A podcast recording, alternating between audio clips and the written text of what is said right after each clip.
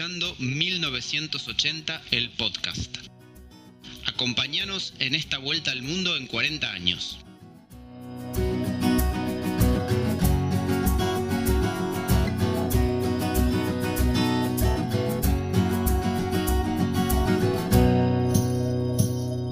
Bienvenidos a 1980, el podcast La Vuelta al Mundo en 40 años. Mi amigo se llama José Llamosas. ¿Cómo estás, José? Acá Luis Migone te saluda. ¿Qué tal, Luis? ¿Cómo estás? Todo bien. ¿En qué episodio estamos? 32, espero no equivocarme esta vez. Muy bien, muy bien. Tenés los deberes hechos y el programa a mano. José, cuando la semana pasada hablamos de fanatismo, vos me preguntabas si yo tenía fanatismo, yo te contestaba que un poco, la verdad que no, casi con tristeza, como que las cosas que me gustan, que me gustan mucho, como que por ahí se convierten en obsesiones, pero las abandono rápido. Y una obsesión o fanatismo que tuve entre los 15 y los 25 años, la obra y la vida de Julio Florencio Cortázar. Así que, bueno, eventualmente se me, se me, se me fue diluyendo un poco ese fanatismo, pero me quedó ahí dando vueltas y me parecía que estaba bueno que en este podcast le dediquemos un episodio a este hombre. Buenísima idea. Me sorprendiste en parte porque no sos el único que podría decir eso de Cortázar. Evidentemente es un escritor cuya, eh, cuya legión de, fans todavía se, se, se, sostiene. Yo no me puedo considerar uno, aunque sí he leído bastante sobre él. Sí, me acuerdo puntualmente en la facultad que tuvimos ese taller de lectura con Marita de Julio Cortázar. Creo que vos estabas ahí o tengo esa imagen de, sí. de haberte visto cursar conmigo ese seminario primer año. Sí, sí, sí, estuvo muy bueno. Eh, la verdad que hay cosas que si no te las, por lo menos a mí me pasa, que si alguien no te eh, ayuda a entender la genialidad de ciertas cosas, no es que uno no la, encontraría, pero quizás le costaría un poquito más. Y el caso de Cortázar con, el, taller que tuvimos en la facultad y con otros profesores también con los cuales vimos cuentos, para mí fue mi puerta de entrada y también, por supuesto, en esa época empecé a leerlo mucho. Solamente lo conocía de nombre y, bueno, la verdad que hay muchos lugares por donde entrar a Cortázar. No es tan fácil si no tenés quizás alguien que te da un... No, no, no es, no es un autor tan fácil de leer sobre todo algunas cosas, como que la obra de Cortázar es muy variada y muy diferente entre, la etapa, entre una etapa, los cuentos, las novelas. Y bueno, eh, un poco la idea del taller, me acuerdo de esta, era como que darte un empujón para que termines leyendo Rayuela, cosa que yo eventualmente hice, pero no enseguida después del taller, tardé como 10 años más en hacerlo. Eh, si querés, después hablaremos de, de Rayuela. Mi caso, yo empecé a leer a Cortázar, me acuerdo, era parte de la clase de lengua de eh, tercer año, o sea, 15 años, por eso te digo, ese fanatismo como empezó a los 15, terminó un poco a los 25, se fue un poco diluyendo. Nos habían dado para leer Las Armas Secretas, uno de los libros de, uno de los libros más populares de Cortázar, de cuentos, el libro donde está el perseguidor, eh, la edición de Sudamericana de la década del 70, que tiene como una especie de saxofonista en la tapa. Y y bueno, a partir de ahí entré con otros cuentos y después eh, seguí bastante, seguí bastante. Ese, ese taller me, me, tuvo poco más eh, atrapado con el tema de Cortázar y después cada vez que podía leía. Terminé leyendo Rayuela casi a los 30 años y me costó bastante, como que la empecé y la abandoné bastante. Pero bueno, no, no, no quiero hablar de mi historia de Cortázar, si querés te cuento algunas Pero cosas. me interesa, me interesa. Quería, quería leerte un párrafo de algo que quizás no tenga nada que ver, pero que a mí eh, me, lo relaciono con lo que hablamos la semana pasada de los fanáticos. Es, un párrafo de una contratapa de un disco que salió casualmente hace 50 años, en 1970. Este párrafo dice, yo tengo 20 años, 9 hermanos, dos guitarras y una melena. Canto, leo, escribo. Soy de Scorpio, de River, de los Beatles, de Cortázar y de Piazzolla. Yo me llamo Pedro, pero me llamo Miguel ni idea de lo que te acabo de leer, ¿no? Me llamo Pedro, pero me llamo Miguel. Juego por... Es, una, es un párrafo de la contratapa del primer disco de Pedro y Pablo. Claro, te iba a decir Miguel los... Cantilo. Es Miguel Cantilo, exactamente, el que se presenta en ese párrafo eh, de ese primer disco que tiene una contratapa con un texto muy lindo. Es un disco para mí de los, no sé, 20 mejores de la historia del rock argentino, seguro. Disco fundamental. Y, y siempre me, me, me, pareció simpática eso de decir soy de River, de Piazzola, de Cortázar. Eh, y, y en cierto punto eh, me parece que Cortázar tiene eso, ¿no? Como que tiene una legión de hinchas, podríamos decir, que, no les impide leer a Vargas Llosa o a Borges o a quien sea, pero, pero Cortázar ha conseguido eso, ¿no? Sí, una de las cosas que dice Cortázar justamente caló muy, caló muy profundo en, ese, en, en los jóvenes de esa época, que decís vos, la década del 60, del 70. Claro. Y para su sorpresa incluso, porque él decía, por ejemplo, Rayuela, que es un libro del 63, yo lo, yo lo, lo escribí pensando más o menos en un público como yo, un hombre de más o menos, en ese momento Cortázar tenía 40 y casi 50 años. Y para mi sorpresa, el libro, las cartas que me llegaban, los comentarios, cuando iba a dar charlas, y todas las preguntas venían de, de un público en su mayoría joven. Entonces se ve que hay toda una, generación del 60, del 70 que fue marcada por la lectura de Cortázar, ¿no? Cosa que nosotros no participábamos de eso. Pero si querés hacemos un poco de repaso, me gustaría hacer un paréntesis de la vida de Cortázar. Y ya hablamos de este programa de la televisión española que se llama A Fondo. La verdad que podría ser un podcast entero de, el programa a fondo. Varios episodios de este programa están en YouTube. Se emitió en la televisión española en la señal 2, creo, TV, sí. entre 1976 y 1982. Y eh, es una verdadera exquisitez escuchar las entrevistas de este tipo, que pudo además agarrar una época del arte muy profusa. En, estos programas hay entrevistas, por ejemplo, no solamente a escritores, sino hay entrevistas a Dalí, a Bertolucci, sí. a Bellini, a la Madre Teresa. Y bueno, desde ya a los escritores, a Borges, en dos episodios, uno en blanco y negro y otro color, Manuel Puig. El de Quino es muy bueno, lo recomiendo. Yo lo vi para cuando hablamos de Quino. De Quino en el año 77, como en su mejor momento.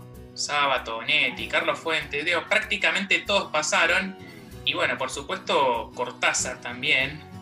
Eh, es una. El, episodio de Cortázar, que yo ya lo había visto antes, es una, especie de, orgasmo del lenguaje entre la explicación de, este señor que era como muy puntilloso, muy formal, muy solemne, pero muy bueno entrevistando, y Cortázar que tiraba unas respuestas espectaculares, armaba una charla con Cortázar un poco desconfiado, ¿viste? no le gustaba mucho hacer entrevistas y termina como muy enganchado también.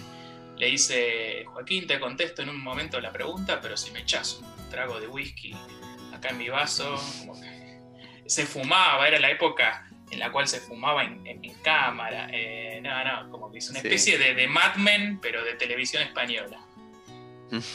Y bueno, de ahí de eso, de ese, de esa reseña, de ese reportaje, como le dicen los españoles, ¿no? que le hacen a Cortázar, saqué algunos datos interesantes. Cortázar, seguramente sabés, nace en Bruselas, porque su padre era, bueno, eh, no era diplomático, pero era economista y bueno, era un técnico, ah, em, eh, como eh, el trabajo estaba añadido a la diplomacia justo antes de que empiece la Primera Guerra Mundial, en 1914, así que recién llega a la Argentina, cuatro años después, se instala en, Banfield, la casa de Cortázar en Banfield, como que es, es parte de, su imaginario, de su novela. Eh, de hecho, él hace un comentario, ¿no? Él dice, bueno, en realidad se llama Banfield, pero nosotros en Argentina le decimos Banfield. En ese momento Banfield era como una especie de territorio muy despegado ¿no? de la urbanización y dice Cortázar que esa infancia eh, tiene recuerdos de Banfield. Cortázar, viste que le patina la R grosso. No, no sé si por. No sé si por lo, el francés o porque tenía un problema también de vocabulario. Eh, pero decía que de Banfield que era un lugar muy mal iluminado, lo cual favorecía al amor y a la delincuencia en iguales, iguales proporciones, ¿no? Eh, el tema de las luminarias. Después cursa. acá tengo un fragmento de. Acá tengo un fragmento del libro de Soras, en el cual él escribe sobre, sobre Banfield.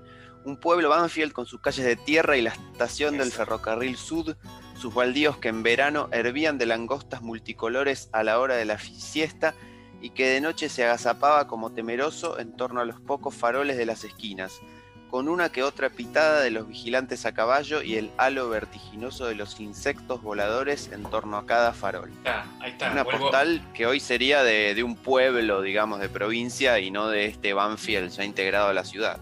No, cosa que termina pasando y Cortázar le dice a Joaquín, Joaquín Soler Serrano le dice, hoy ya es, En ese momento, 1977, Banfield ya estaba integrado eh, a la ciudad, pero bueno, sí, son esos dos temas que como lo marcaron en su infancia, ¿no? Las calles de tierra, el lechero que pasaba y la mala iluminación, la mala luminaria de, Banfield.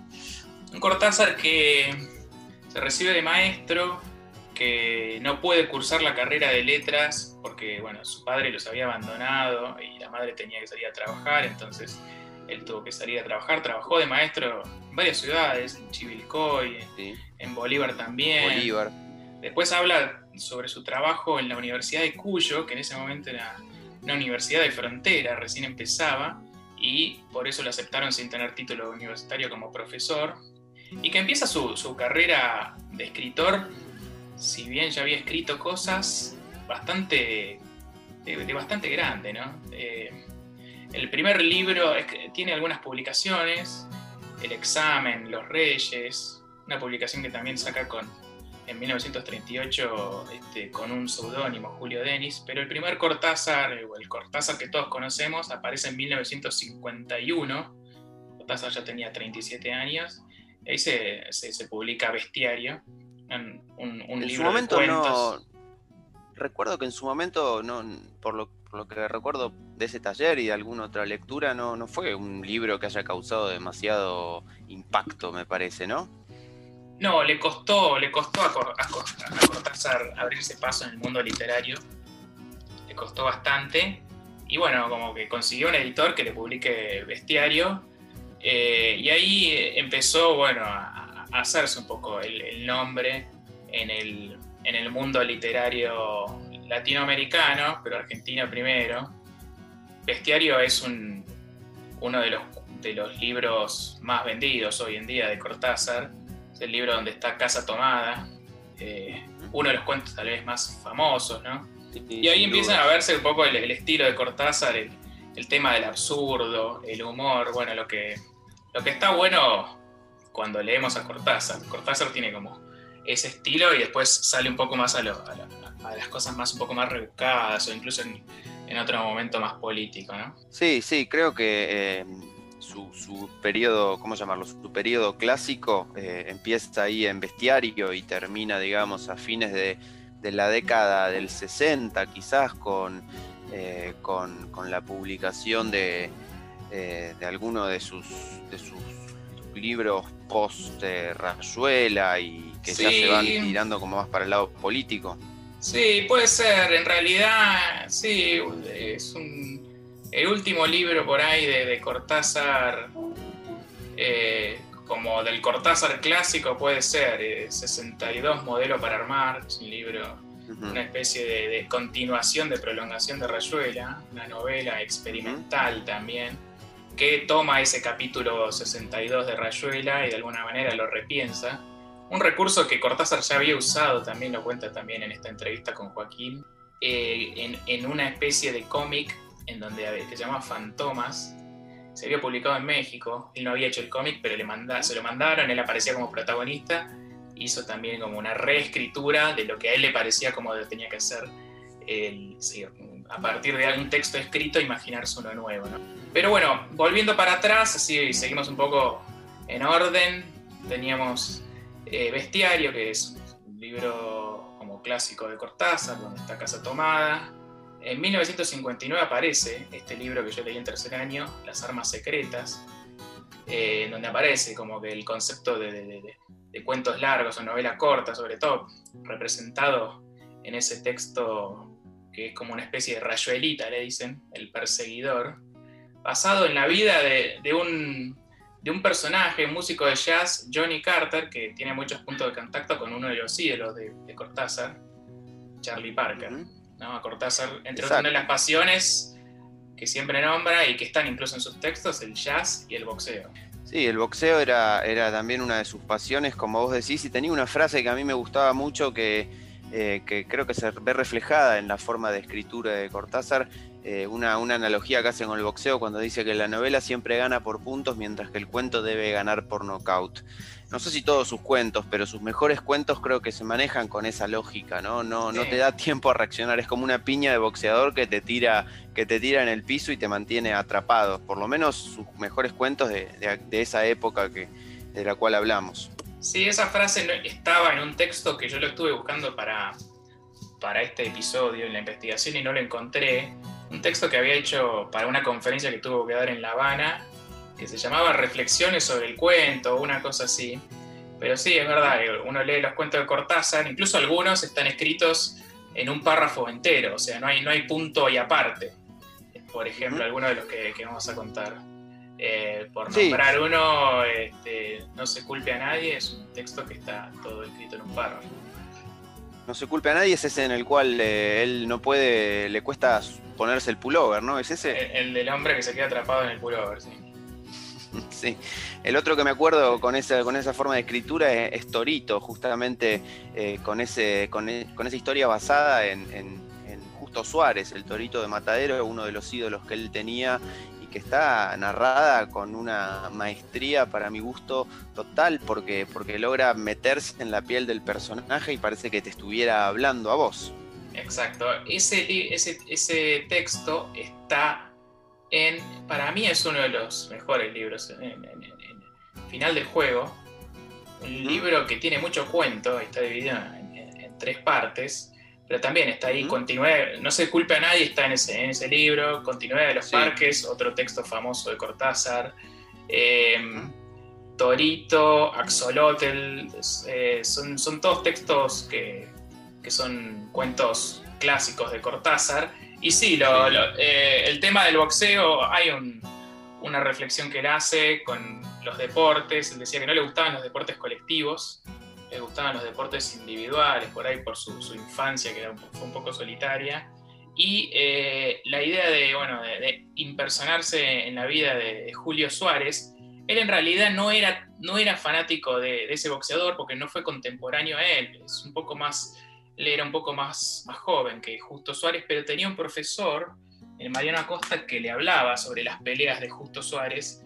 Y, yo estuve leyendo un poco de la vida de Justo Suárez, es el típico, la típica vida del boxeador, ¿no? Un boxeador que muere muy joven, con un final trágico, que llega a la gloria muy rápido y así, a la misma vez que, que tiene un ascenso vertiginoso, tiene una caída también bastante estrepitosa termina muriendo a los 29 años de tuberculosis en la ruina y antes de eso había tenido un paso muy eh, relevante por el boxeo, peleas en el Luna Park primero y después en Estados Unidos, en New York, donde tuvo una gira que le fue muy bien.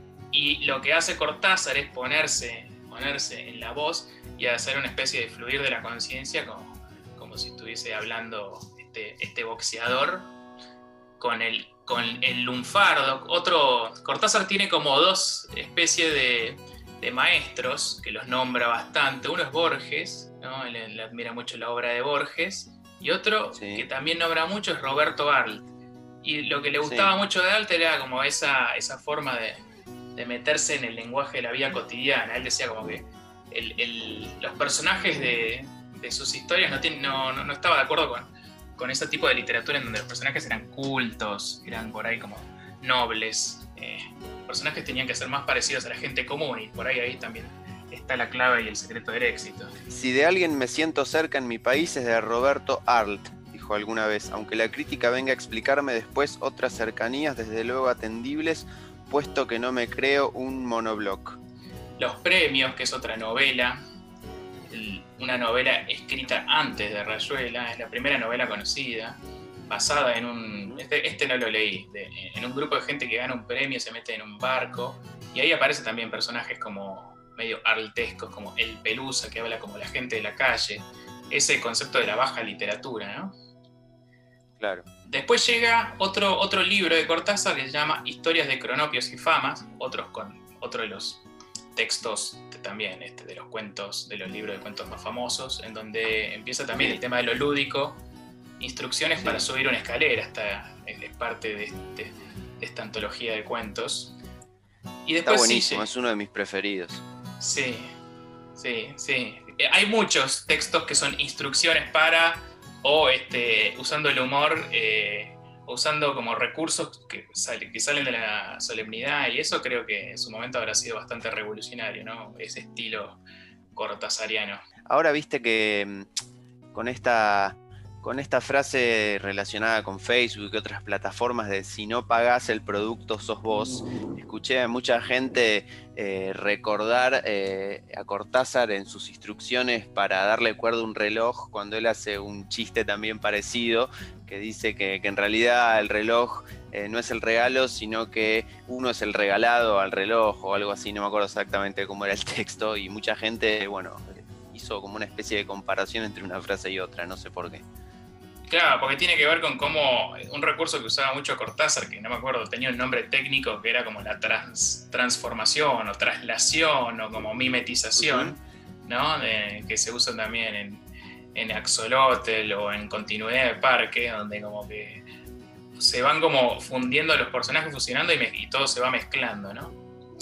Pero como decía después, sí, después de Historias de Cronopios y Famas, llega por fin Rayuela, una novela que, Cortázar eh, tarda bastante en escribirla, eh, pero ya la tenía como la venía cocinando desde hace mucho tiempo, y que bueno, que ahí explota como que el fenómeno Cortázar, porque era una novela que, pegó muy fuerte, porque era una novela distinta a, todas las novelas que se habían editado en ese momento, ¿no? Para empezar el tema Rayuela, que hace referencia a lo lúdico, bueno, era un texto que a él decía que a mí me gusta, bueno, que el lector se involucre, como decís vos, el lector se involucre y que pueda participar de esa construcción. Rayuela, para los que no la leyeron, es una novela que se puede leer de dos maneras, un es todo de corrido, se lee creo que hasta los primeros 60 capítulos o una cosa así, y termina con un texto. Y si no, está el orden sugerido por el autor, que es como ir salteando al final de cada capítulo uno vuelve hacia adelante o hacia atrás, según lo vaya indicando el, autor, y con eso se va construyendo la, historia de Rayuela, que es una historia bastante, no sé si vos leíste Rayuela, pero es una historia bastante patética sobre un hombre que vive en, París primero, después en Buenos Aires y Montevideo. Se suceden como episodios bastante angustiantes y, bueno, y Cortázar lo defiende porque dice que para él como que eh, la vida es angustiante y el personaje de Olivera es como eh, un reflejo de eso, ¿no? Es un, hombre que, vive en París, pero que las cosas que le pasan van desde el absurdo a, la, a, lo patético, ¿no? es un libro que tiene esas particularidades y que me parece que hace que eh, haya mucha gente que, lo ame y otra gente que quizás no lo termine de, comprender. Yo no lo leí, os tengo que confesar que todavía no lo leí, es una cuenta pendiente. Bueno, lo podés hacer. El año pasado se editó, yo tenía una, edición muy vieja, que me gustaba porque son esas early editions, pero la verdad que se deshojaban todos, eh, la, la devolví a casa. Y había, la intenté, la verdad que ese taller supuestamente era para poder entender cómo es Cortázar y ponerse en contexto para leer Rayuela.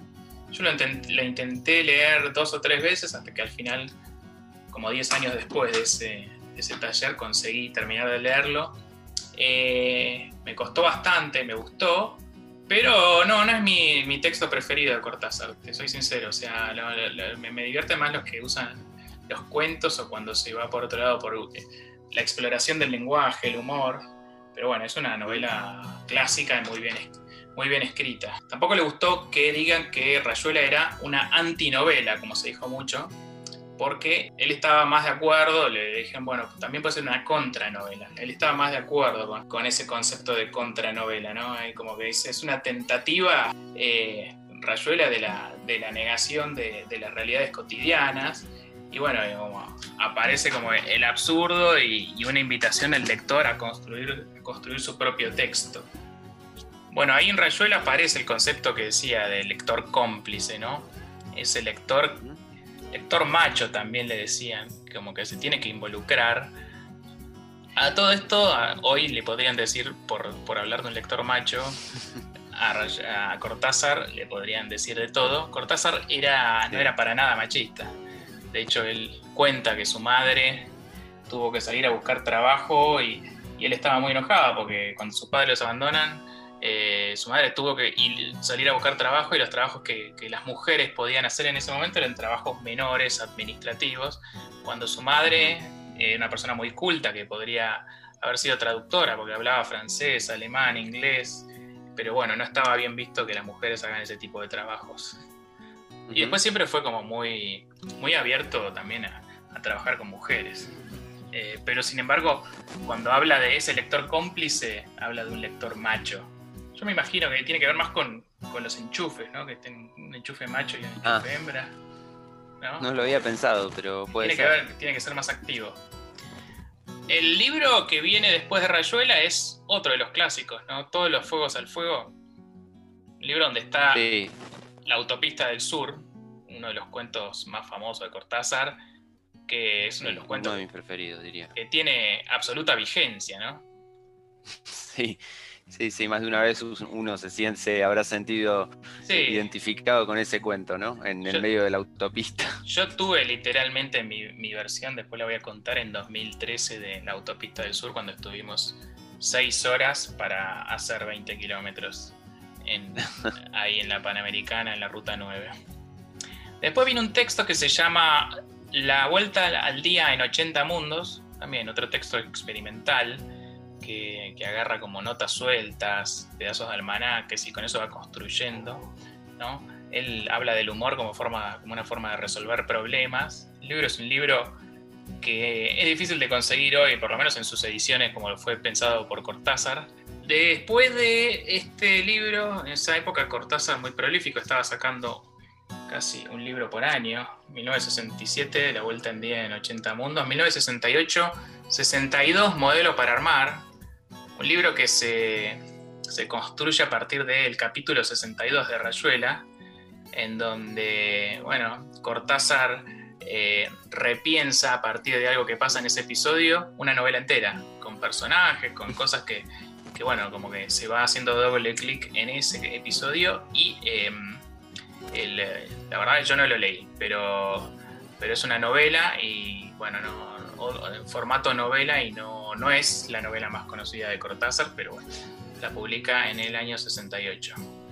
Y después, entre, entre ese libro y otro del cual hablaste vos, que se llama Último Round, que es del 69, hay un libro en el cual Cortázar participa y que me encantaría tenerlo.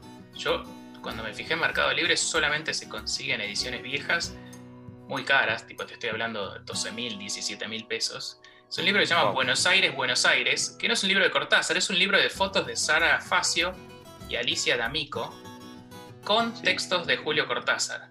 Sara Facio es una fotógrafa, eh, entre otras cosas fue pareja de María Elena Walsh, y es la que saca esa foto, la foto icónica de Cortázar con el cigarrillo, con esa mirada recia. Sí, claro, es eh, una de esas fotos icónicas de, alguien, Sara Facio. ¿Está en ese libro Buenos Aires? No, no, esa es una foto que le sacó Sara Facio a Cortázar, pero bueno, eran amigos y Sara Facio, fotógrafa, y Alicia D'Amico, otra fotógrafa, publican un libro que se llama Buenos Aires, Buenos Aires, que es un libro de fotos, de fotos de Buenos Aires y de fotos de episodios de Buenos Aires de la década del 60, que tiene textos de Julio Cortázar. La verdad que si hoy me decís ¿cuál libro te gustaría tener Cortázar? Me gustaría tener esto, este. Es un libro de, que no es de Cortázar técnicamente. Claro. sí, seguro. Eh, me, parece que eh, aparte eh, es, un, es un testimonio de época, supongo. Exacto, es un libro de fotos de, la, de Buenos Aires en la década del 60, de fines de la década del 60, con textos de, Julio Cortázar, supongo que desde París. Después sí, viene Último Round, ese, ese libro de, con cuentos, ensayos, papeles sueltos, notas, es como un gran almanaque de campo, lo, define Cortázar. Y después ya pasamos a eh, el próximo libro que edita es en 1973, un libro más político, el libro de Manuel, un libro en donde, bueno, Cortázar muestra sus preocupaciones políticas por lo que estaba pasando en ese momento en Argentina con la dictadura de la NUCE y los presos políticos. De hecho... Ella estaba muy, muy identificado con, digamos, con la corriente de, izquierda que, nació a partir de sus viajes a Cuba y después este, se termina involucrando con Nicaragua. Nicaragua, sí, sobre todo Cuba y, Nicaragua, él estuvo muy involucrado con, la causa este, eh, cubana y después con la causa sandinista en, Nicaragua. Pero en último round también él escribe este libro y dona, cede los derechos de autor para las familias de los presos políticos, para que costen viajes, abogados. Y bueno, lo que le pasa encima que eh, apenas está el libro, pasa un mes, asume Cámpora y se liberan todos los presos políticos, así que tampoco es que pudo aportar mucho a la causa. Es un libro con el cual Cortázar dice que lo corren por izquierda también y por derecha, los de derecha porque, bueno, porque era un libro muy político, muy a favor de la causa de izquierda. Y los de izquierda también lo corren porque dicen como que, bueno, que está como banalizando la causa. Em, después vino otro libro que, que también es de cuentos, yo no lo leí, se llama Octaedro, y después viene un libro que se llama Queremos tanto a Glenda, un libro que, yo no leí entero, pero sí leí uno de los cuentos, que para mí son los mejores cuentos de Cortázar, que se llama Graffiti, sobre dos personas que se comunican a través de graffiti. Y después ya en 1983 creo que publica su último libro en vida, hay muchos libros póstumos de Cortázar, Los cosmonautas de la autopista, un libro en, en colaboración con su mujer de aquel entonces, Carol Dunlop, y ese creo que es el último libro que Cortázar publica en vida porque él muere en el 84. Él muere claro. una especie de... Hay un poco de mito sobre la muerte de Cortázar. Él estaba en su momento casado con, con su tercera mujer, Carol Dunlop, que ella muere también un año antes y él muere, entra como en una depresión. Y siempre se dijo que Cortázar había muerto de leucemia a los 70 años. Hay un texto que lo, lo puse ahí, una escritora y periodista uruguaya, Cristina Peri Rossi, que fue amiga de Cortázar y afirma que Cortázar muere en realidad de SIDA, una enfermedad que no era muy conocida en ese momento, que se la contagió en una transfusión que le habían hecho en Francia. Que contagió a él y, a su esposa. Eh, no se supo mucho sobre esto, lo cierto es que Cortázar muere en el año 84 y después este, su primera mujer, Aurora Bernardes, que, bueno, si bien se habían separado hace mucho tiempo, termina cuidándolo y, y Cortázar la nombra como custodia de, su legado, de su obra. Aurora Bernardo se muere muy, muy grande, a los 94, 96 años, en el 2014, y edita muchos textos más, sobre todo los, las cartas y las correspondencias de Cortázar. Sí, yo tengo un libro que quiero recomendarte a vos y a, los que les guste Cortázar, que salió antes de que muera ella, que se llama Cortázar de la A a la Z, un álbum biográfico. Muy lindo, una edición espectacular. Que no sé si se consigue hoy todavía. Eh, salió en, eh, justo un poco antes de la muerte de ella, salió en el, eh, en el año 2014 y ahí se puede... es como un, un libro de recortes, de frases, de de frases de los libros, de frases de entrevistas. Como un diccionario de Cortázar. Me estás spoileando lo, que, lo que iba a decir yo, porque yo también tengo ese libro que me regalaron y, y lo tengo acá, incluso lo tengo acá al lado mío, así que sí, eh, justo lo estaba hojeando ahora eh, en estos últimos días para sacar algunas cosas. Eh, sí, ahí, esa parte ahí se puede toda la vida. No, no, está bien, es, es natural que pase. Bueno, y para despedirnos, ¿querés que hagamos un ranking de, cuentos de Cortázar? Hagámoslo, dale. Yo tengo los míos, no sé si vos tenés los tuyos, pero los repasamos rápidamente porque la mayoría de ellos ya hablamos. Bueno. Te nombro rápidamente. En el puesto número 5, un texto del cual ya hablamos, Torito, sobre la vida de Justo Suárez, boxeador. Usa lenguaje, eh, ese lenguaje como ese monólogo de la conciencia, creo que empieza diciendo, ¿qué le vamos a dar niato cuando estás en la lona? Eh, nadie te da bola, habla de, jerga boxística como aperca, pero aperca escrito como A-P-R-C-A. Uno de los libros que creo, uno de los cuentos que creo que a vos también más te gustan. Una puerta de entrada, te diría. Es un cuento que se lee muy rápido también, ¿no?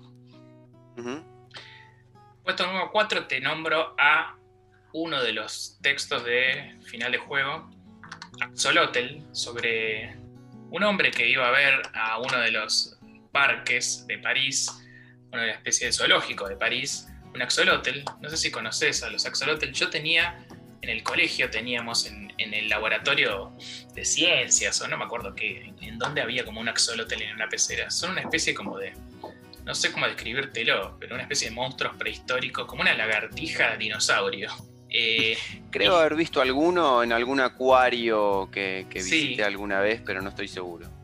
medio feo, medio gris, come carne. Este hombre que lo va a visitar termina convirtiéndose, ¿no? Hay como esa transmutación de tanto ir a visitar el Ujú. axolotl se termina convirtiendo en en axolotl. Y está también escrito, esos son esos textos que como que están escritos en un solo párrafo como para poder embaucarte y, y- y- atraparte y no soltarte hasta que no terminas. Después en el puesto número 3 te nombro a otro de los textos que nombramos en, e- en este episodio, La Autopista del Sur. Yo tuve mi, mi episodio en 2013, donde nos quedamos atrapados en un piquete en la Panamericana. Tuvimos seis horas y pasan muchas cosas que, que también le pasan a esta gente. No, no, no nos quedamos viviendo semanas o meses, como se quedaron viviendo los personajes de, esta, de, este cuento de Cortázar. Cortázar dice que nunca le pasó a él eso, que le pasó después, pero no tan grave. No está basado como en un hecho real. Eh, esto de quedarse atrapado en un, en y no poder salir durante semanas o meses. Eh, pero bueno, pasaba, eh, pasa- empezaron a pasar esas historias, como por ejemplo que la gente se bajaba del auto y empezaba a conversar con los del auto del lado. Estábamos con Pedro en su momento, Pedro muy bebé, y empezó a pedir agua y empezamos a pedirle agua a, a la gente de al lado, y al lado y del lado, hasta que alguno me dijo, sí, yo te doy agua, pero es rarísimo empezar a conversar con unos compañeros de embotellamiento. Fue la única vez que me pasó. Y Cortázar había hablado de esto como 40 años antes. Después en el puesto número 2 te nombro a No se culpe a nadie, ese libro sobre ese hombre. Todo, a todos nos pasó en algún momento, ¿no? Tener esa, esa fobia de meternos, quedarnos atrapados en un pullover y no poder salir. Y, bueno, sobre eso escribe Cortázar eh, en este título de, de también eh, ese libro que, que tiene muchos cuentos célebres de Cortázar que se llama Final de Juego. Y para terminar, te nombro a eh, Graffiti, ese texto de un libro no tan conocido de Cortázar de 1980, Queremos tanto a Glenda, que tiene la particularidad de que está narrado en segunda persona. No sé si hay muchos cuentos narrados en segunda persona. Mirá, Eh, pero le dice, este, vos pintabas grafitis de colores, con tizas de colores, y venían y te la sacaban. Y encima es una segunda persona como que le está, parece como que es una persona que le está hablando a otra persona de la cual está enamorado. En realidad es como una segunda persona, como si fuese el padre o la madre que le habla a su hijo que estaba enamorado de una chica y se pintaban grafitis. Recién nos encontramos con eh, esa revelación casi al final de- del cuento, ¿no? Y también Claro. tiene como una lectura muy ágil y, y- y como que un, un mensaje también bastante lindo de cómo se comunicaban a través de los, de los grafitis. Así que se lo pongo arriba. me, Eh, me sorprendiste. La verdad que es un libro que no leí y que, y que no ni siquiera reconocía dentro de la, de la literatura de Cortázar, así que lo voy a buscar. bueno, ¿vos tenés alguno que no Eh, esté en este top 5 de cuentos? Sí, Seguramente me la- Torito Me la, estará. me la complicaste. Me la complicaste porque, no se bueno, culpe a Torito nadie, y la también lo autopista debes del tener. sur. La autopista del sur. Axolotl, Sí, no sé si lo tenías vos. No lo tenía, pero podría estar tranquilamente. Te puedo agregar, eh, no sé, a ver, eh, las babas del diablo, también de las armas secretas, Sí, que es complejo, que es clásico, difícil, pero eh, le tengo cierto cariño, además porque hay una película de Antonioni firmada en, en Londres, en el Swinging London, inspirada, ¿cómo llamarlo? Levemente en ese cuento de Cortázar, pero inspirada al fin. Sí. Eh, y después te puedo nombrar Cartas de Mamá, uno que me acuerdo que me, me- me- me tenía así Tam- como atrapado en la lectura, también de las armas secretas. También, de las armas secretas. Eh, y después me acuerdo de haber visto hace mucho y, y una película basada en el, en el cuento Diario para un cuento, del libro de Soras. eh, Sí. Y que me gustó mucho la película en su momento y me llevó al, al releer el cuento al cual no le había prestado mucha atención y, y de ahí quedó como uno de mis favoritos. Eh, y para cerrar, podemos recordar eh, de Bestiario Circe, aquel, aquella sí, historia. otro clásico, el de las cucarachas. El de las cucarachas, exactamente. Sí. Eh, así que no, no, no fui por, por cosas demasiado raras, como verás. eh, No, no, pero... yo tampoco. La verdad que los que te estoy nombrando, Autopista del Sur, este, Axolotl, son todos cuentos clásicos. Y bueno, nunca es tarde también para los que no, lo conocen, sentarse y leerlo, porque siempre como que hay muchas. Cortázar es un autor que tiene muchas puertas de entrada. No, recomendamos leer Rayuela como lo primero que, se lea de, Julio Cortázar, pero sí hay muchos cuentos que son de lectura ágil. Sí, sí, yo creo que eh, se empieza por, por cosas como, no sé, Bestiario quizás, o Cronopios y Famas, no sé. Sí, Bestiario seguramente. Eh, yo leí Las Armas Secretas en el secundario, supongo que nos lo habrán dado porque lo podía leer alguien de 15 años. Eh, sí, final de juego, todos los fuegos del fuego, por ahí, eh, entre su antología de cuentos, seguramente habrá algunos mejores y otros peores. Continuidad de parques, Continuidad de Parques también tiene, es un cuento famoso, yo no lo puse, pero es un cuento como muy famoso que tiene un final también bastante revelador. Bueno amigos, eh, hasta acá llegamos. Creo que es el episodio más intelectualmente elevado que vamos a tener, ¿no? No, no hay más episodios de escritores. La verdad que por lo menos un, escritor, un episodio dedicado a un escritor tenía que haber, así que gracias por traer a Cortázar a nuestro podcast. Bueno, si querés traer otro de los que te gusten a vos, bienvenido. Eh, pero nos quedan ocho episodios y bueno, tenemos todavía un, pequeño camino por recorrer. Así que allí estaremos la semana que viene haciendo un nuevo episodio de 1980 en podcast, La Vuelta al Mundo en 40 años. Mi nombre es Luis Migone y me despido de José Llamosas. Hasta la próxima. Chao Luis, chao a todos. Hasta el próximo episodio. Esto fue 1980, el podcast. Escúchanos en Spotify, Apple, Google y en tu reproductor de podcast favorito.